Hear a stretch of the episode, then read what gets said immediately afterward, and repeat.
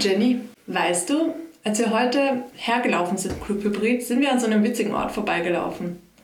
Meinst du den Ort am Dietrichsteinplatz? Ja, diesen Zipfel da, der seit geraumer Zeit irgendwie leer steht und anscheinend bebaut wird, aber immer noch nicht bebaut ist.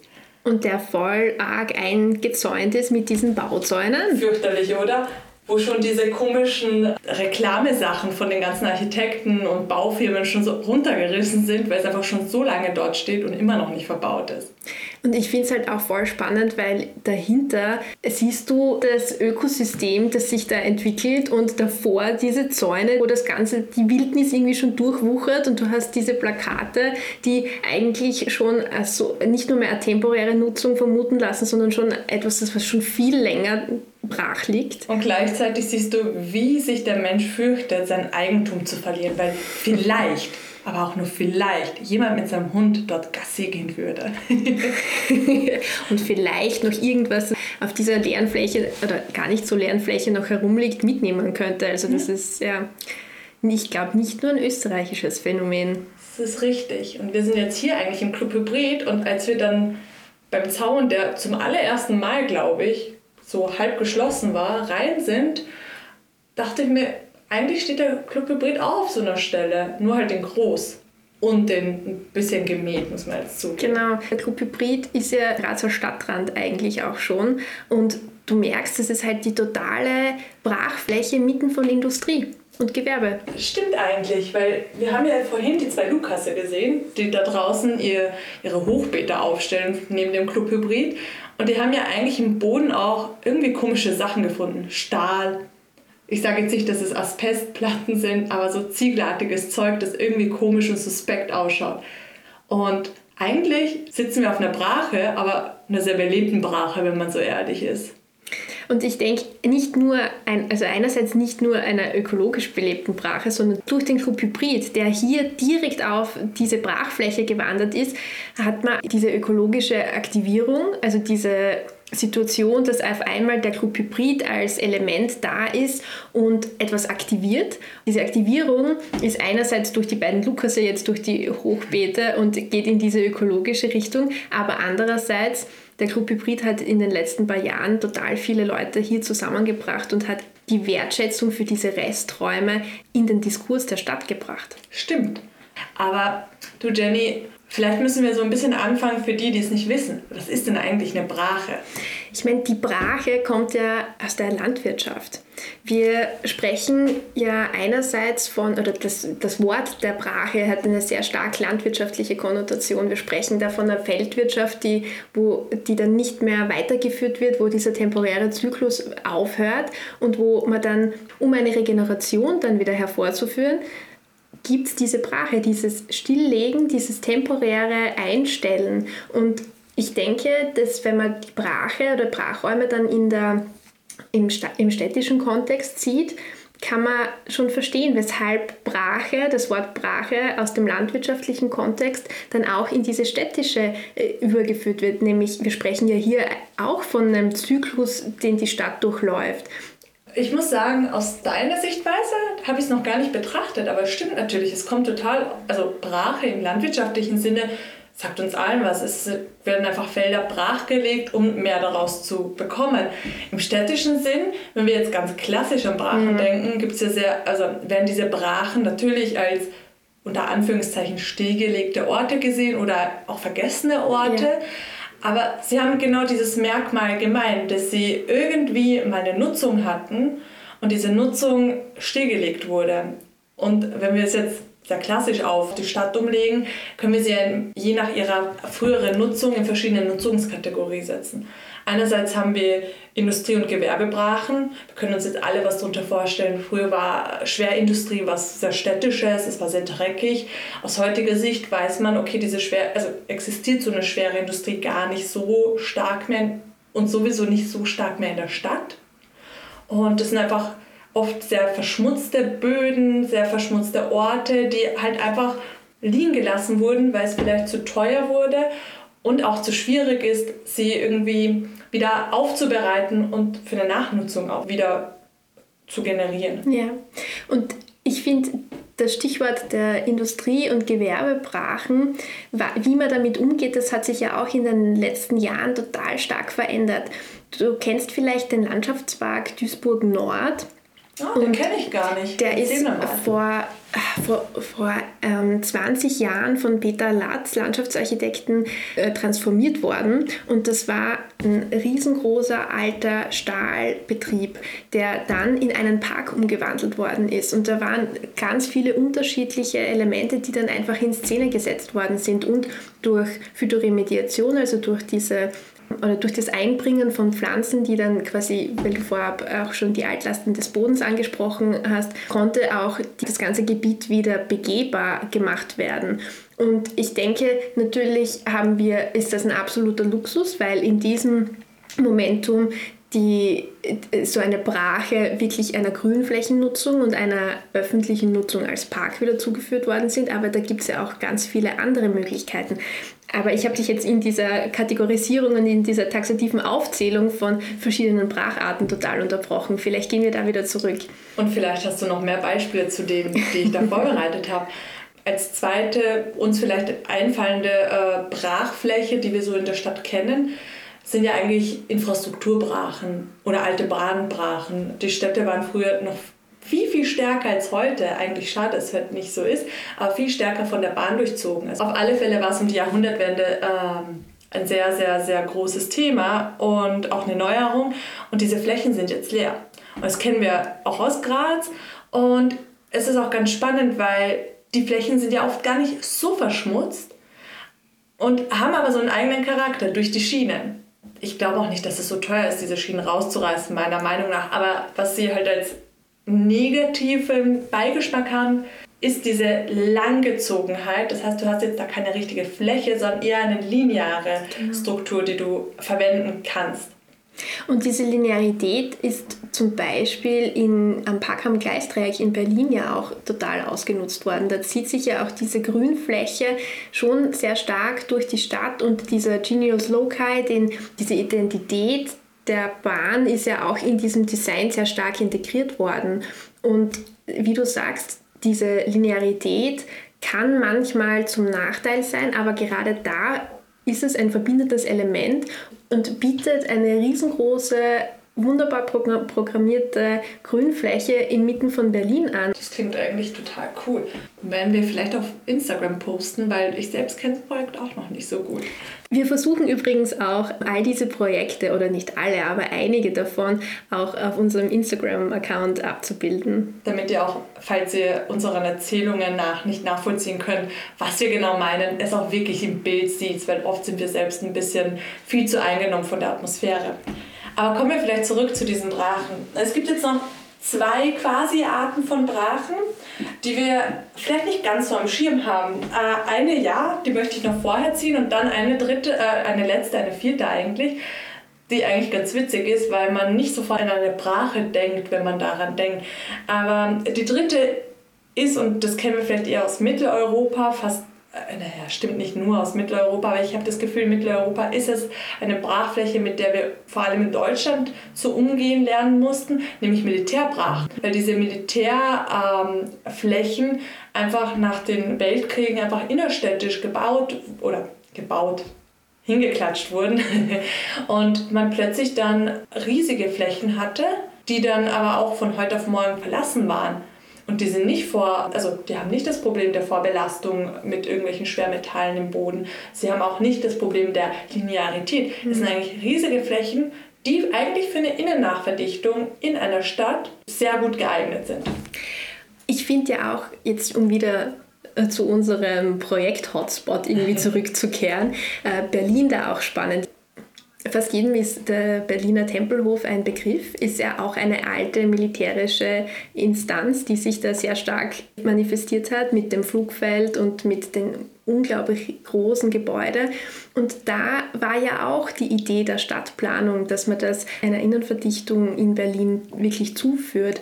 Und ich habe das damals auch recht stark verfolgt. Da gab es ja diese, diesen städtebaulichen Wettbewerb, der ausgeschrieben wurde, der dann von Max Gross ähm, gewonnen wurde. Und im Endeffekt ist das Berliner Flugfeld Tempelhof nach wie vor so, wie wir es kennen, nämlich eine große Freifläche, die keiner Innenverdichtung zugefügt worden ist. Und warum? Weil sich die Berliner selber aufgeregt haben und gesagt haben, hey, wir wollen eigentlich nicht, dass das weiter verdichtet und verbaut wird, sondern wir brauchen hier einen einen kollektiven öffentlichen Grünraum, den wir weiterverwenden können und den wir auch nutzen können und uns in einer gewissen Art und Weise auch aneignen können.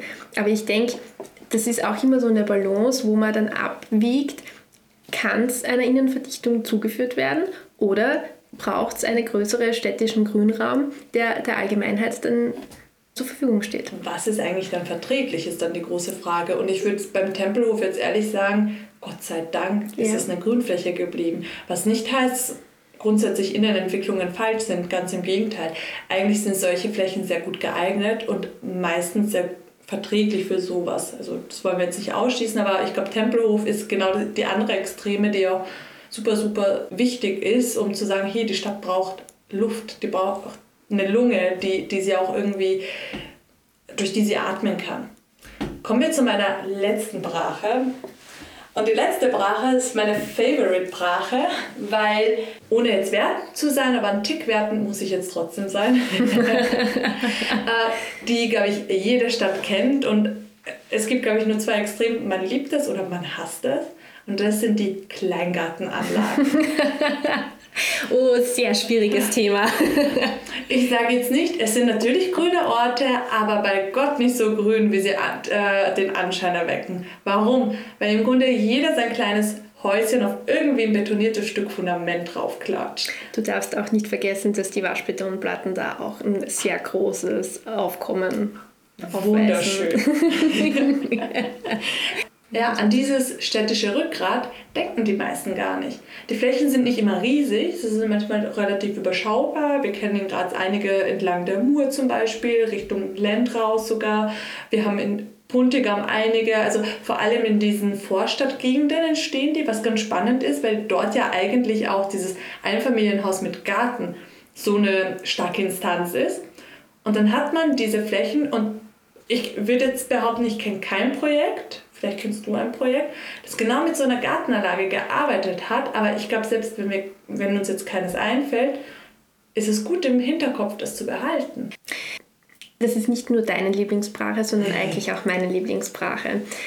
Es ist eine unglaublich große Ressource an unversiegeltem Boden und wie du sagst, oft sind solche Brachen, die wir Mobilitätsbrachen ähm, oder Gewerbebrachen beschreiben, die, die haben recht oft in irgendeiner Art und Weise Altlasten oder sind versiegelt oder sind wie oft Militärbrachen mitten in der Stadt, vor allem wenn sie älter und schon vor dem Zweiten Weltkrieg gebaut worden sind.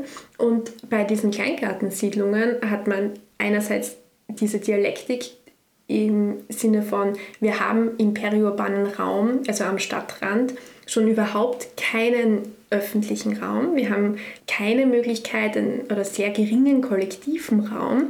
Und dann kommt da noch dieses zusätzliche Paradoxon rein, dass man neben dem Einfamilienhaus, das vielleicht 400 oder 500 Quadratmeter Freifläche hat, dann zusätzlich noch kleine Schrebergärten hat, die man auch noch einzäunt und die man auch noch zu einem Privateigentum erklärt. Und ich denke, gerade wie du angesprochen hast, in Graz sieht man das auch sehr, sehr gut, auch in der Gegend, wo ich mich jetzt, mit der ich mich momentan ein bisschen stärker beschäftige, nämlich im Norden von Graz. Da ist die Dichte am Stadtrand so gering und da hat man wirklich schon fast auf jedem Einfamilienhaus kommt dann fast ein oder 0,5 Schrebergärtchen noch zusätzlich dazu. Und da fragt man sich schon, kann denn dieser, dieser Restraum oder diese Brache denn nicht auch eine neue Typologie bilden, um mit, mit Grünflächen und mit Brachen und mit öffentlichen Flächen umzugehen? Gebe ich dir total recht. Ich musste jetzt eigentlich ganz spontan an eine witzige Situation im Puntigam denken. Ähm, vielleicht kennst kennt ihr oder kennst du auch den Bereich, ich sag mal, da kommt man nicht wirklich vorbei, außer man muss dort irgendwie hin. Aber wenn du bei der Endstation aussteigst, gehst du dann, also du kannst in den 78er einsteigen und dann rüberfahren, aber dort ist dieses riesige Lager vom Spar. Mhm, ja. Und da haben sie jetzt auch einen Neubau gemacht. Ähm, ist eine Garage, wenn ich mich nicht täusche, oder irgendwie so, so eine Empfangshalle mit Garage. Und man fährt da, oder man fährt mit dem Bus nicht dort vorbei, sondern man bleibt stehen, steigt aus und geht dann eigentlich in diese Einfamilienhaussiedlung. Und auf der linken Seite hat man dann einen kleinen Fußballplatz und einen Park, wo sie jetzt auch irgendwie die Gerüste neu gemacht haben, total schön. Und man auch sieht, hey, da ist ein Andrang drauf, es braucht öffentlichen Raum, damit Kinder sich treffen, damit Jugendliche sich treffen. Und genau gegenüber ist eine riesige Kleingartenanlage. Und ich konnte eigentlich jetzt letztens, als ich vorbeikomme, zum ersten Mal reinschauen, weil einfach das ganze Grün von diesem immergrünen Zeug, also diesen Zaun praktisch, abgefallen ist, warum auch immer. Und ich konnte mal da durchsehen und habe dann erst gemerkt, wow, das ist ja versiegelter als alles rundherum. Also fürchterlich. Und gleichzeitig auch wieder ganz interessant, warum wir denn überhaupt daran denken, dass wir es brauchen.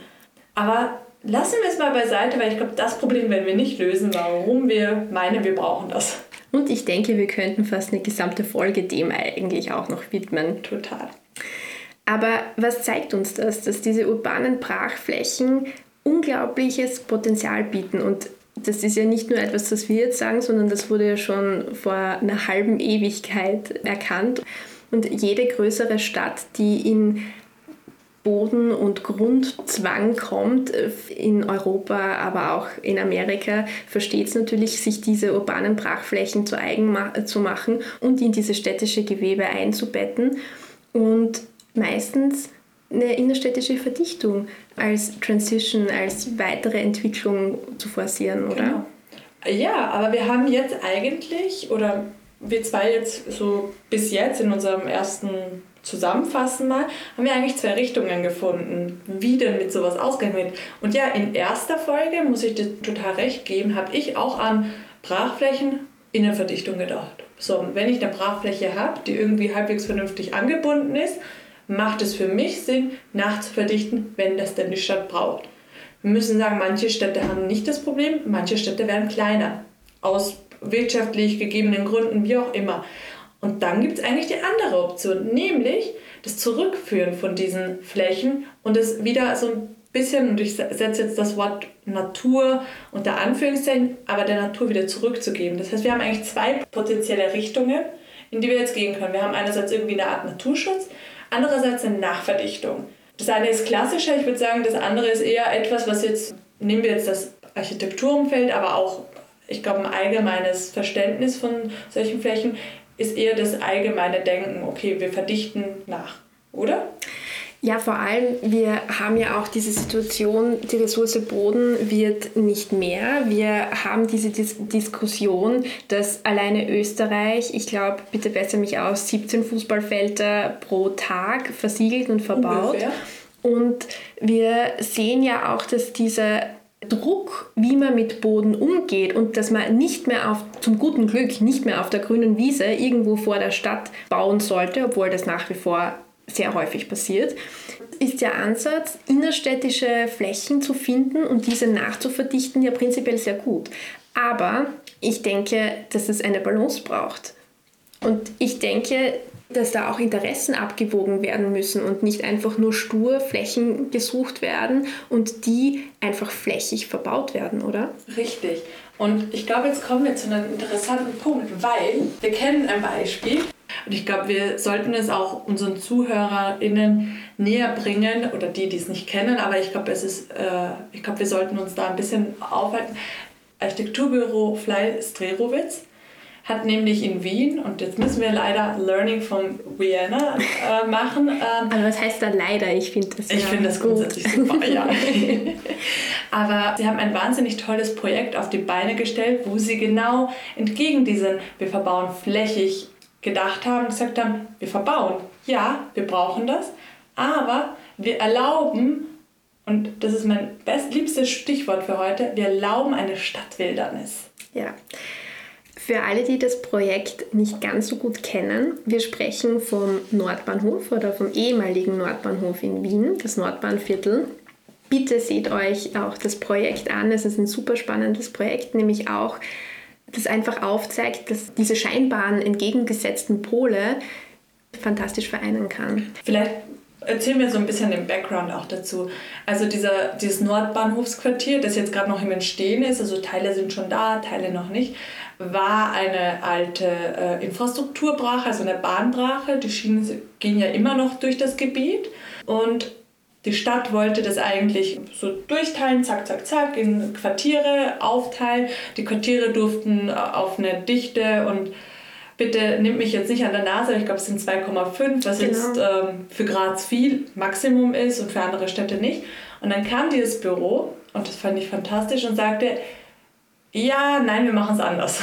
Und wir stellen auch eure Dichtevorgaben einfach mal in Frage und wir stellen auch die Vorgaben des urbanen Freiraums in Frage, weil wenn ich mich recht entsinne, war da nämlich auch eine Aufteilung von Freiräumen, nämlich jeglicher, jeglichem Quartier wurde ein öffentlicher Raum und ein öffentlicher Grünraum auch zugeordnet. Und die haben einfach gesagt, hey, nein, wir haben da eine bessere Idee. Und die Idee schaut eigentlich wie folgt aus. Sie spart nicht nur wahnsinnig viel Infrastruktur und Mobilität, sondern ermöglicht, wenn ich mich nicht täusche, die doppelte Menge an Freifläche als, im eigentlichen, also als in der eigentlichen Idee der Stadt. Und zwar haben die am Rande, und wir werden euch Bilder online stellen, aber wir versuchen es euch mal näher zu bringen. Sie haben am Rand des gesamten Grundstückes, das 13 Hektar circa groß ist, die Gebäude angeordnet in so kleinere Ensembles, die aber relativ hoch gebaut, also oder hoch vorgeschlagen. Das heißt, sie, sie wollten diese Dichte, die anfänglich für das gesamte Gebiet gedacht war, das war sehr flächig, immer noch ermöglichen, indem sie sagen, wir bauen am Rand relativ hoch. Und in der Mitte erlauben wir es, das Maximum an Grün und Freifläche zu erlauben. Und was ich total spannend fand und was ich super, super schön finde, und ich finde, man kann das jetzt schon, wenn man mal vor Ort ist, auch wirklich erleben, ist, wenn man das Ganze jetzt in einem Querschnitt anschaut, auch sieht, man hat die Gebäude und dann hat man, also wir gehen jetzt weg von der Stadt Richtung Mitte, so ein Vorbereich, eine Vorzone der Gebäude. Man, und je weiter man in die Mitte dieses Grundstückes oder des Gebietes geht, desto wilder wird eigentlich der Freiraum. Deswegen Stadtwildernis.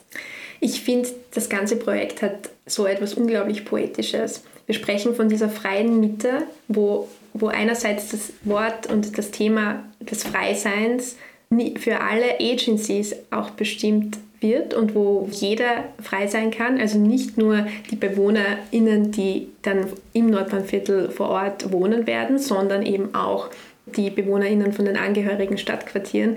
Aber wir sprechen auch hier nicht nur von Menschen, weil wie du, wie du das angesprochen hast, es geht dabei wirklich darum, dass man diese unter Anführungszeichen Wildernis, diese natürliche Sukzession und hier auch wieder diese, dieser Backlink zu unserem Eingang, nämlich mit der Brache und dieses, dieses Entwickeln von einer unter Anführungszeichen, das ist, also diese sukzessive Veränderung des Freiraums ist absolut spürbar und man merkt, dass eben nicht nur die Agency der, der Menschen, der BewohnerInnen mitgedacht worden ist, sondern jegliche AkteurInnen, die wir in der Stadt und, und in unserem Umfeld sehen. Nämlich, das bedeutet ja auch, dass diese unglaubliche Konzentration von Wildernis in der Mitte auch eine unglaubliche Biodiversität bietet. Und wie wir wissen, in der Stadt haben wir eine viel größere Biodiversität als wie teilweise auf unseren Landflächen und auf unseren Agrarflächen, die unser Land säumen oder auf unsere Kulturlandschaft, die die Stadt umgrenzt.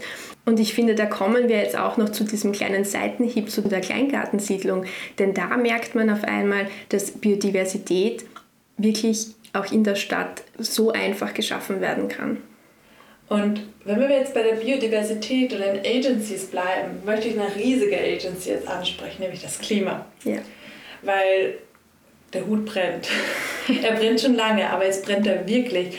Und es ist nicht nur die Literatur, es sind nicht nur die Experten. Wir alle wissen, was eigentlich diese, und ich nenne es jetzt nicht mehr Brachflächen, sondern Stadtwildernisse, mhm. weil sie einfach wild sind teilweise, und was sie eigentlich an positiven Effekt für die Umgebung geben.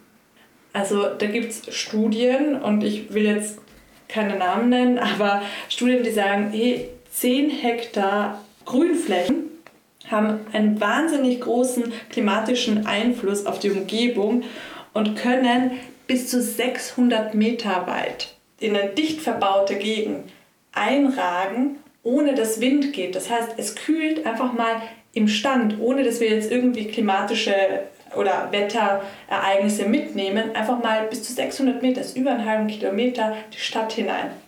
Und wenn wir denken, das schaffen wir auch mit den kleinen Grünzügen und mit all diesen Ideen, wir pflanzen jetzt da tausend Bäume, also bitte, das meine ich jetzt da sehr. Ökoprofit in Graz will tausend Bäume, wenn ich mich nicht täusche, ja. pflanzen. Und ich denke mir, genau solche Initiativen muss man fördern. Man muss einfach sich innerhalb der Stadt anschauen, wo gibt es diese Brachflächen und vor allem, wo gibt es diese massive Brachfläche, die man verwenden und wieder nutzen kann und transformieren kann, aber eben so transformieren, wie das Studio Fly Strerowitz in Wien gemacht hat. Weil einerseits ist es eine Win-Win-Situation für die Agency des Klimas, für die Stadt per se.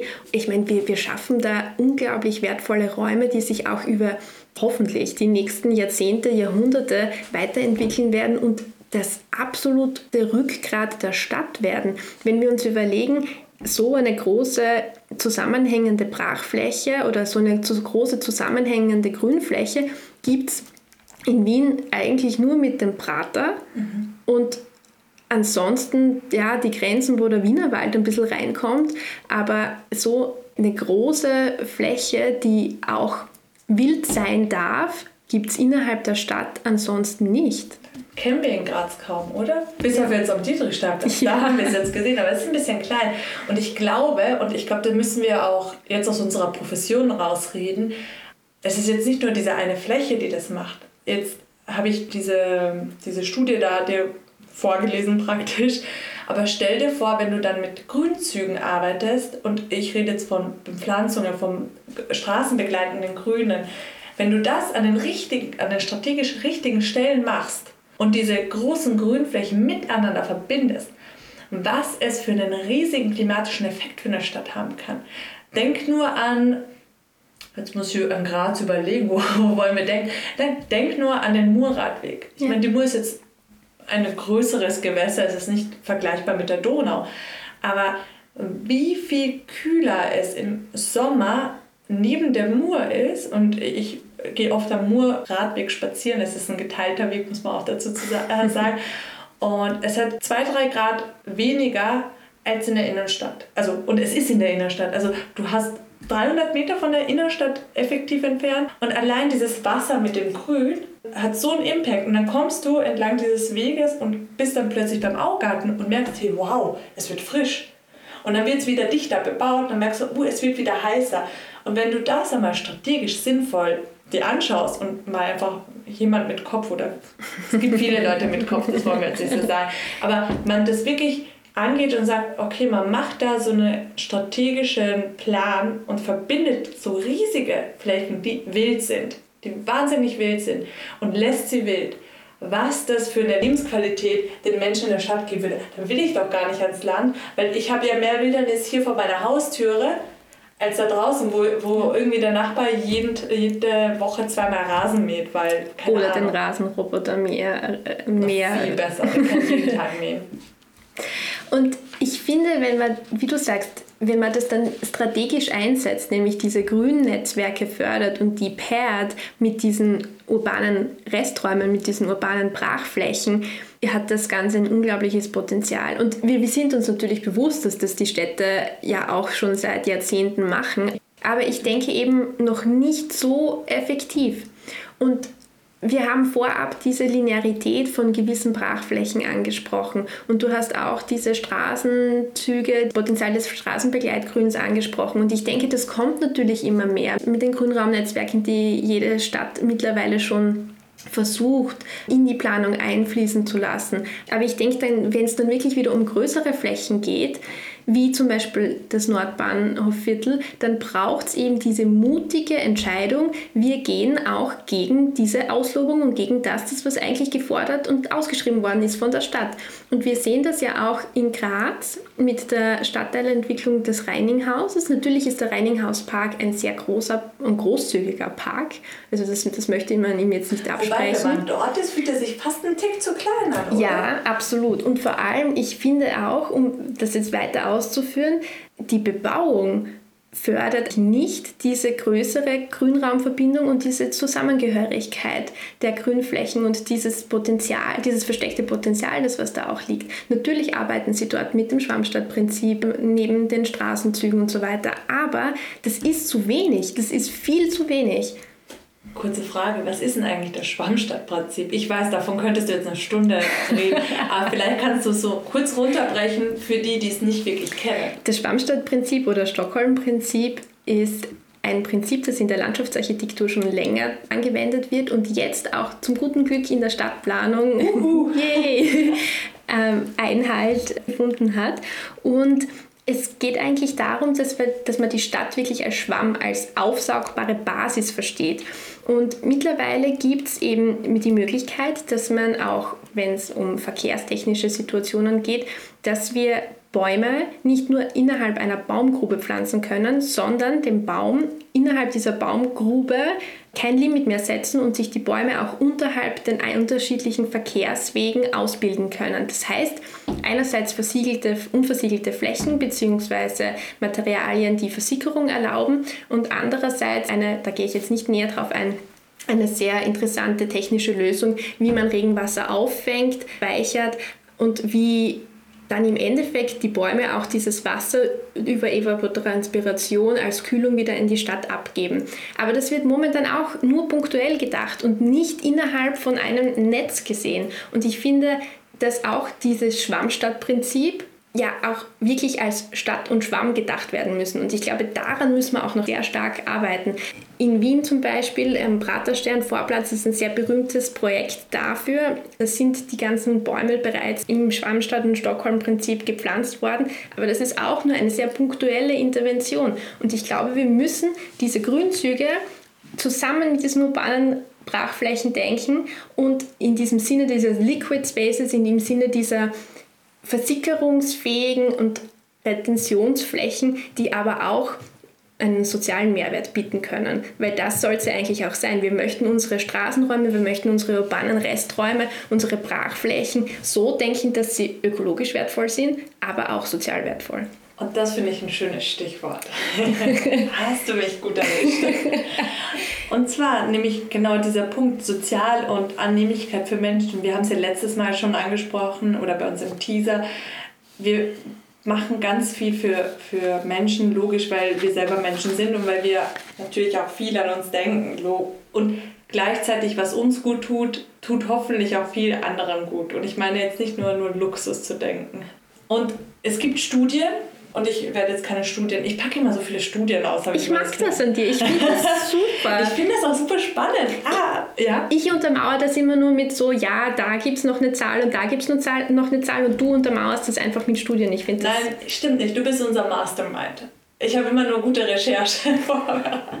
Aber und du hast das Wissen, das ist der Unterschied. Das stimmt nicht. Äh, auf alle Fälle eine Studie aus dem Jahre 2015, dann sage ich es dann gleich. Ich fange jetzt nicht an, wer wo was. Äh, hat aber ergeben, sie, sie haben ein paar deutsche Städte befragt, dass zwei von drei in Deutschland Lebenden eigentlich diese spontane Naturentwicklung in der Stadt als etwas total Gutes empfinden. Sie empfinden, also sie fühlen sich naturnah und sagen aber auch gleichzeitig, dass diese Parks, also diese klassischen Parks, die wir kennen, die halt zu übergepflegt schon mhm. sind, mhm. dass die zwar schön sind und gut sind und auch für ein Treffen in Ordnung, also diese spontane Entwicklung von Natur, die man halt auf so Restflächen oft findet, dass das so einen Charme hat, der ländlich ist. Und ich glaube, dass wir Menschen ganz tief drinnen noch super, super, super verbunden sind mit dem, und ich rede jetzt von Land, Stadt, ist so ein bisschen krasser mit, mit Natur. Mit der Natur verbunden sind, mit der Landschaft verbunden sind. Und dass wir das ja eigentlich alle irgendwie mögen. Ich glaube, keiner mag die Asphaltwüste. Niemand mag das.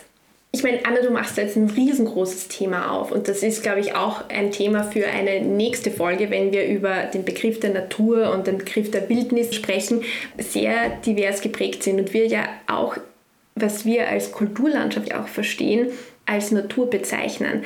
Aber wie du sagst, ich glaube, diese Entwicklung von Jean-Jacques Rousseau, der über Natur und Wildnis gesprochen hat, über Kant, bis wir jetzt uns hier mit Natur und Wildnis und Natur wieder unter Anführungszeichen beschäftigen, und deiner Studie zufolge sieht man einfach, dass die Leute genug haben von dieser absolut gestriegelten und gepflegten und künstlichen Landschaft und obwohl auch diese Wildernis unter Anführungszeichen, wie wir sie jetzt da beschreiben und wie sie auch im, in Wien im, am Nordbahnhof sein wird, nicht reine Natur ist oder auch gar nicht Natur sein kann, ist es trotzdem ein Bestreben einer gewissen Echtheit dem Kreislauf und der Sukzession und dieser Spontanität wieder Gehör zu verschaffen. Und ich denke, das ist gerade in der Situation, wo wir es aus vielen Städten noch gewohnt sind, wo einmal im Jahr die schönen Pelargonien und die Tagetes gepflanzt werden, dass jetzt einen Aufschrei braucht, nämlich genau diesen Aufschrei nach dieser unter Anführungszeichen Wildernis, die diese Spontanität zulässt und die aber auch viel mehr Biodiversität und, und die viel klimawirksamer ist als diese gekünstelten Grünflächen. Gebe ich dir total recht. Und ich glaube auch, dass wir eigentlich diesen Schritt auch weitergehen müssen und sagen müssen, dieser Aufschrei, den wir jetzt so formulieren, der ist ja nicht immer da. Und an gewissen Stellen ist es ja auch gut, dass diese Blümchen gepflanzt werden, dass es gepflegt ist und so weiter. Aber wir müssen auch, oder nein, doch, wir müssen, nicht, ich, ich wollte gerade die Schuld auf den anderen schieben, aber nein, wir müssen, nicht jemand muss, sondern wir müssen Menschen mit einbeziehen, wenn wir an solche Orte denken, an Freiräume. Weil in einem Gebäude habe ich meine Wohnung, da kann ich machen, im Rahmen, was ich will.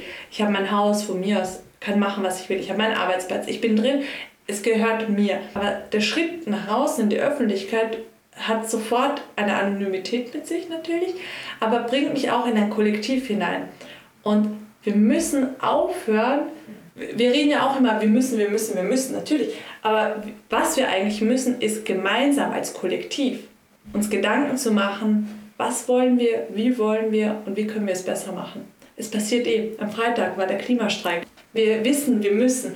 Und wir müssen aber so laut sein, dass es von uns Menschen eigentlich, von der großen Masse raufkommt, damit auch die, die eigentlich die Entscheidungen dann tragen, spüren und merken, hey, wenn wir jetzt nichts machen, wir haben ein Problem. Um jetzt da auch wieder zum Nordbahnhofquartier zurückzukommen, finde ich das ja eine unglaublich radikale Entscheidung, nämlich Studio Fly Starowitz hat diesen Aufschrei ernst genommen und hat diesen Aufschrei dann auch umgesetzt, indem sie sich einfach über gewisse Regelungen und über gewisse Vorschriften hinweggesetzt haben.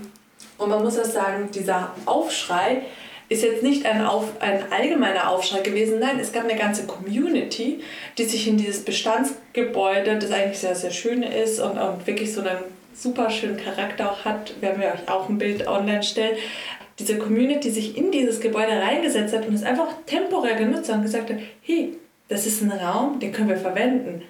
Und dieser Raum ist bis zu einem gewissen Grad gratis. Wir können machen, was wir wollen. Also coole Sachen sind dort wirklich entstanden. Und wir wollen, diese, wir wollen, dass das hier bleibt, diese Community bleibt. Und diese Community ist wild, weil sie so unterschiedlich, so divers ist. Und ich glaube, dass sie das auch im Projekt so ein bisschen wiedergespiegelt haben. So dieses, je mehr ich in diese Mitte gehe, wo auch dieses Gebäude eigentlich drin steht, also das Bestandsgebäude, desto wilder wurde es. Ja. Und das Gebäude, ich weiß gar nicht, was es genau vorher war, wahrscheinlich eine alte Halle ich oder so. Ich denke, es war eine alte Halle, ja. wo man Reparaturen an diversen Loks ja. und so weiter durchgeführt hat. Und die gibt es immer noch. Und die Community hat jetzt nicht nur ein Gebäude, das für sie spricht, nein, sondern die ganze Umgebung spricht für sie auch. Manche werden sagen, wenn sie dort sind, boah, also das schaut ja aus. Ja, und das war der Wunsch, dass es so ausschaut und das finde ich so toll. Und ich finde das auch so schön und so inspirierend, weil genau das ist ja auch der Punkt, weshalb in Berlin sich das genau selbe abgespielt hat. Jetzt zwar vielleicht nicht mit der Innenverdichtung und mit der, mit der Idee des bebauten Rands und der freien Mitte, aber sehr, sehr, sehr viele Leute innerhalb der Stadt und innerhalb von großen Architektur- und PlanerInnen und Gremien haben sich so aufgeregt, dass dieser Wettbewerb durchgeführt worden ist und im Endeffekt jetzt leider unter Anführungszeichen nichts damit passiert ist. Aber man hat gesehen, dass durch diese Wildnis, die auch dort entstanden ist, ein Zusammengehörigkeitsgefühl entstanden ist, weil die Leute sind dort auf die Straße dafür gegangen und haben dafür gekämpft, dass es diese Wildnis gibt, nicht diesen übergepflegten, smoothen Park, der, der auch vorgeschlagen worden ist, sondern nein, das ist, was die Gesellschaft widerspiegelt. ich hoffe, dass es auch für euch voll inspirierend ist. Ich hoffe, wir sind inspirierend. Und ich finde das auch so eine schöne Allegorie, wenn wir dann das so denken, diese Überreste, wo wir jahrzehntelang nicht ganz so viel Potenzial und auch nicht, nicht ganz so viel Aufmerksamkeit geschenkt haben. Und diese vergangenen Aktivitäten, die eher traurig konnotiert worden sind, dass wir dem durch diese vielen verschiedenen Möglichkeiten, die wir euch heute auch genannt haben, da gibt es ja auch abertausende mehr, so ein schöner Ausgangspunkt für etwas Neues, für eine neue Entwicklung, für diese, diese Endentwicklung, sondern auch diese Transition-Phase, nämlich auch dieses Community Building, was du angesprochen hast, diese Möglichkeit, dass man auf so viele Situationen temporär, aber auch zirkular eingehen kann, finde ich einfach so ein schöner Gedanke, dass aus diesem Raum sich stetig etwas weiterentwickeln kann und dass man nicht mehr in einzelnen Zeitabschnitten denkt, sondern dass es diese Möglichkeit der Veränderung und dieses Flachs, ich mag das Wort so gern, und diese Dynamik auch widerspiegelt. Ich finde, das hast du sehr schön zusammengefasst, Jenny. Weißt du? Oh, Anna. Und ich glaube, es ist ein guter Punkt, für heute Schluss zu machen. Aus einem ganz einfachen Grund, weil wir jetzt genau dort einhaken, wo wir das nächste Mal weitermachen wollen. Nämlich das, was wir jetzt so am liebsten auf den Tisch gehauen haben, gesagt, rauchen das und jenes, nämlich das Recht auf Stadt. Das Recht auf Stadt jetzt nicht nur im Sinne von Lefebvre, aber auch, weil der gute ist, oder der gute Text aus den 60ern, der gute Herr ist schon ein bisschen älter, hat aber ganz viel damit zu tun, dass die Menschen auf die Straße gehen und für ihr Recht auf Wildernis heute, nächstes Mal auf Stadt, kämpfen und sagen, wir brauchen das, wir wollen das, wir sind die Stadt.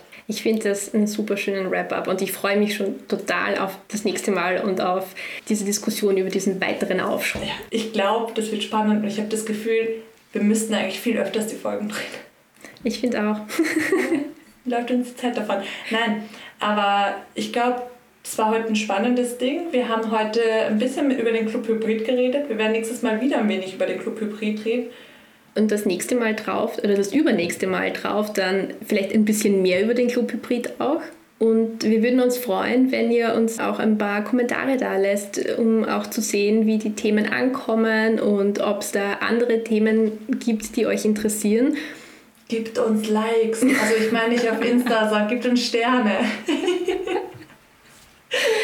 Aber auf Insta, ich wiederhole nochmal, unser unser Account heißt ein bisschen komisch, aber folgt uns und schaut, was wir da so reinposten. Wir heißen Grezel Underline Gerede und Grezel schreibt man G-R-A-E-T-Z-E-L. Wir haben uns für die Variante entschieden. Genau. ja, wir freuen uns, von euch zu hören und bis zum nächsten Mal. Bis zum nächsten Mal.